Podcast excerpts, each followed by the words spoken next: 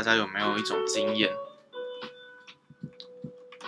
就是明明明知道一件事情，但是你当下就是想不起来的那种状况。它可能是一个人的名字，一个你多年好友的名字，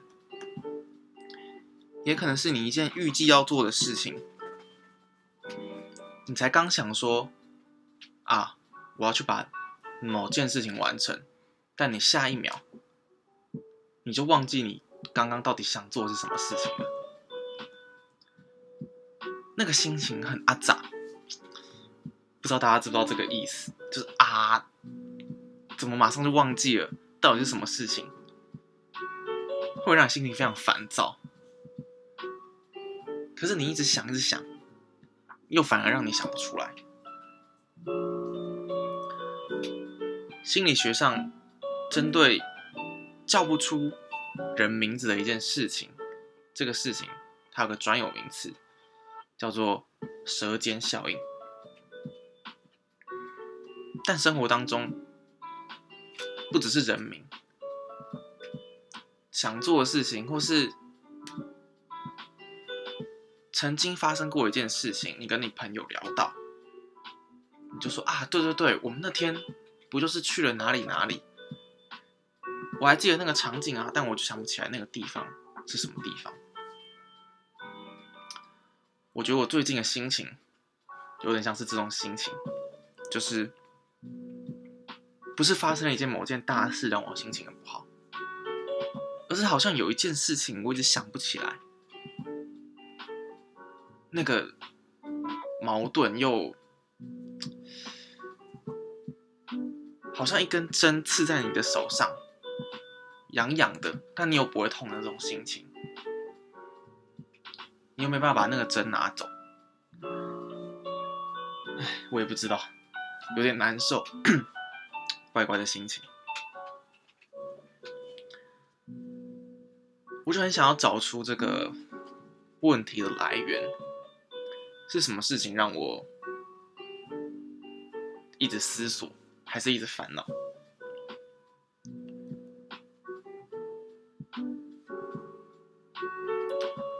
我原本在猜是工作了，可能是工作太长的，因为毕竟我八月才当成一个正职的工作，现在才过了两个月，可能遇到了一个撞墙期，不知道。职棒球员不是新人都会遇到这种撞墙期嘛？就算是一开始表现的再好的球员，遇到体力啊，或是心境转换上的。那个冲突感，我不知道，但我觉得这个很矛盾。在我心情不好的时候，很想要花钱，很想买一些东西来犒赏自己。可是这些钱哪里来的？是我工作得到的，所以我去工作，得到了一个很让我不舒服的感觉。我再拿工作得到的。钱去消除这种感觉，天哪，好像是一个轮回，一个迷宫，一个走不出的循环。I don't know。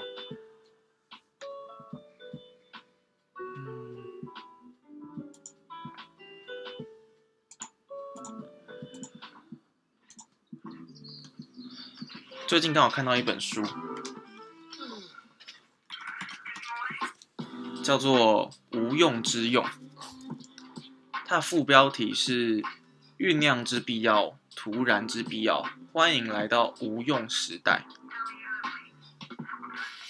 刚刚我那样的一个想法，来自于里面第四篇作者提到的一个，引用了一个《百年孤寂》里这本小说的一个小故事。我就文元素重复他这个里面的文字。他说，在《百年孤寂》这本小说里面呢，有一个邦迪亚上校。邦迪亚上校这个人物啊，他历经了多次的革命之后呢，他把自己关在他的秘密工作室里面，制作一些小金鱼的饰品来换取金币，随后再把这些金币融化，以便制造新的小金鱼。这种恶性循环惹来他妈妈的指责。他妈妈含眼眶含着泪水，看着自己的儿子说：“我真的搞不懂你为什么要用这些小鱼换金币，然后再把金币变成小鱼，如此没完没了，这到底是什么样的生意啊？”他妈妈是一个讲求务实的人，他觉得你必须花这么多的努力。比你得到的还要多的努力，才能填满这个令人讨厌的、令人恼火的恶性循环。不过换个角度讲啦，邦迪亚上校他这个重复的过程，他或许损失了他的金币，浪费了他的时间，不过他得到了他的。开心的东西，这个工作让他得到开心，我就在想，我的工作是不是有让我得到开心呢？嗯，大家工作应该也都不完全是很开心的，但也不完全是很让人难受的吧？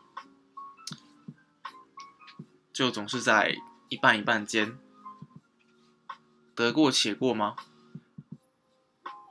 就是好像也没有那么讨厌到让人非要离职不可，但自己也没有喜欢到，如果钱变得更少一点，他会还是很一样很喜欢做这份工作。可能大部分的人都是这样吧。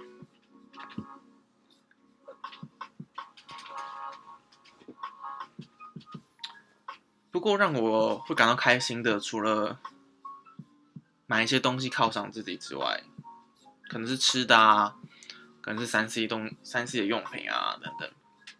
另外一个会让我开心的事情是，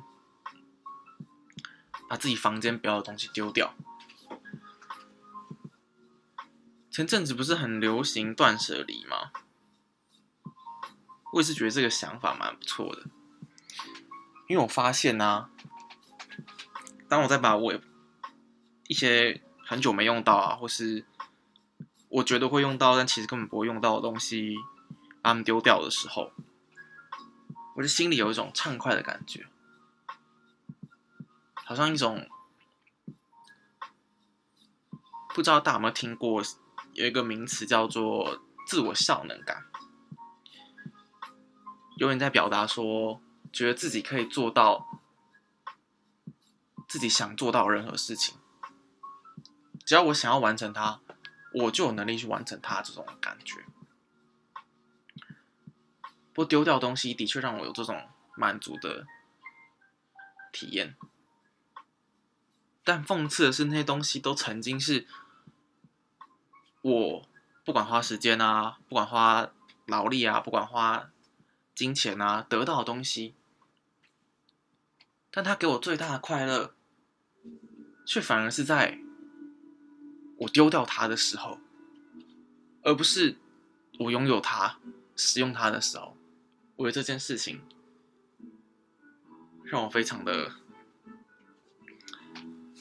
不知所措吗？觉得好矛盾啊！天哪！刚刚那一本那个故事啊，邦迪亚上校做金币小鱼的故事。后面有一段话是他说，他这个上校说的。他说，在他父亲带着他去见识冰块的那个遥远下午之后，他唯一感觉到幸福的时刻，就是在做精工的工作间里，把所有的时间用来为小鱼镀金。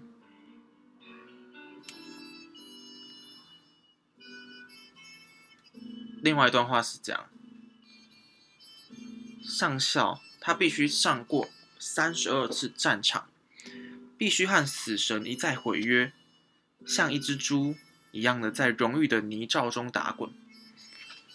才能在将近四十年之后，迟来地发现单纯的可贵。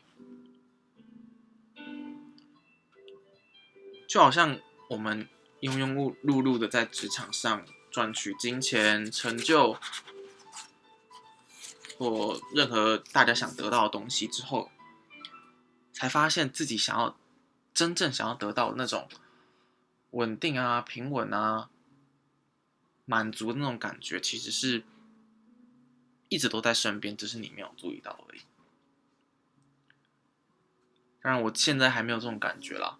还没有办法体会这些前人、古人、长辈有时候提醒我们的道理，这种年轻人不懂，我觉得还可以接受啊。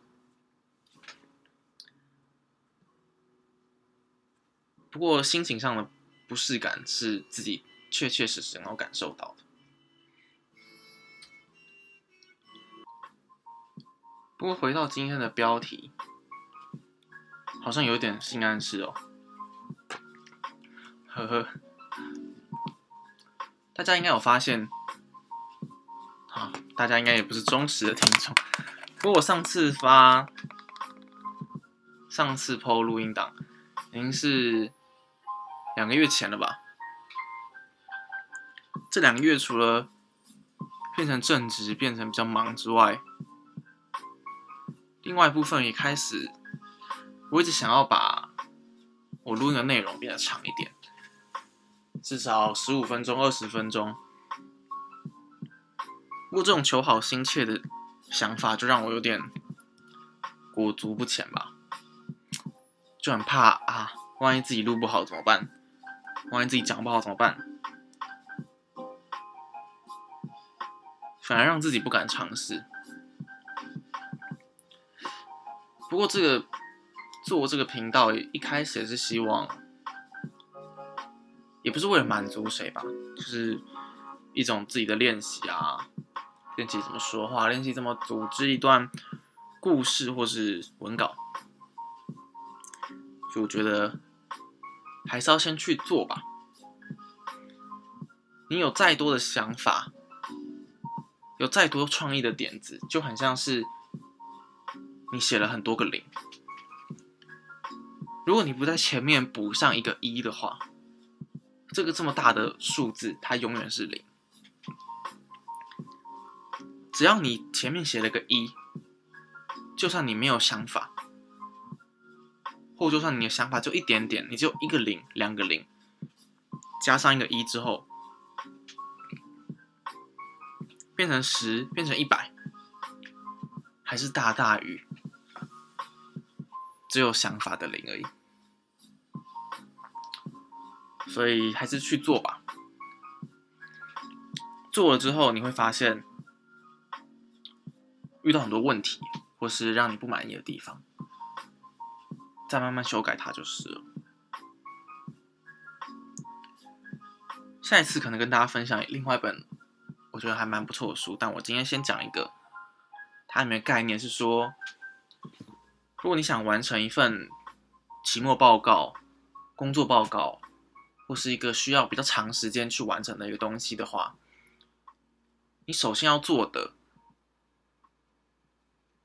不一定是你要完整详细的规划你这个报告架构内容的架构，你可能是先尝试着做一份初稿，就算这份初稿结构不完整、语句不通顺也没关系，你先尝试做一份看看。第一个是说，让你觉得说这个东西不是这么难的，你不会难跨出那一步去做它，因为开始就是好的一半嘛，呃，好的开始就是成功的一半。第二个是说，其实我们人呢是蛮善于批评的，对吧？大家都应该有过那种努力想出一个气话，一个东西，一个。好的点子，可是却被被别人批评着一文不值。他只坐在那里，就觉得看到你很多很多缺点。因为其实我们是蛮容易去看到，在一个东西当中找出它的缺点。这件事对我们是比较容易的。所以，如果你先完成了一份初稿，你自己回头再看，你就比较容易看到说，哦，我哪些地方做的不好，哪些地方可以再改进。那再从那个地方去下手，或许会比你一开始就想要直接做到一百分还要来的容易。他是这样讲，他说：“你先做一个，先用三十分的力气做出一份可能三十四十五十分的报告，你再用剩下七十分的时间精力去慢慢修改它，修改到大你觉得你可以满意的成品成果为止。”这是我第四集的节目，也是一个这一集是比较长的段。一段，不知道大家对这样的内容或是语速啊，有没有什么建议，或是觉得可以改进的地方？他开始一个小缺点就是没办法及时跟观众互动，或是大家也不太容易留言吧。所以大家记得可以去我的上面有贴一个链接，是 Google 的表单，大家可以回应一下。觉得有什么好改进，或者想听我说什么东西，然后再做个两集吧，我应该就会公开的贴在我自己的 Instagram 或是 Facebook 上面。那个时候希望自己不要再害怕，不要担心说哦会不会做的不好，大家不想听。不过就是做你自己，只是分享给。可能有喜欢的人听，不喜欢的人就没有关系。他有很多可以听的，上上面有很多值得听的东西。好了，那我是伊森，今天第四节节目就先到这边喽，大家拜拜。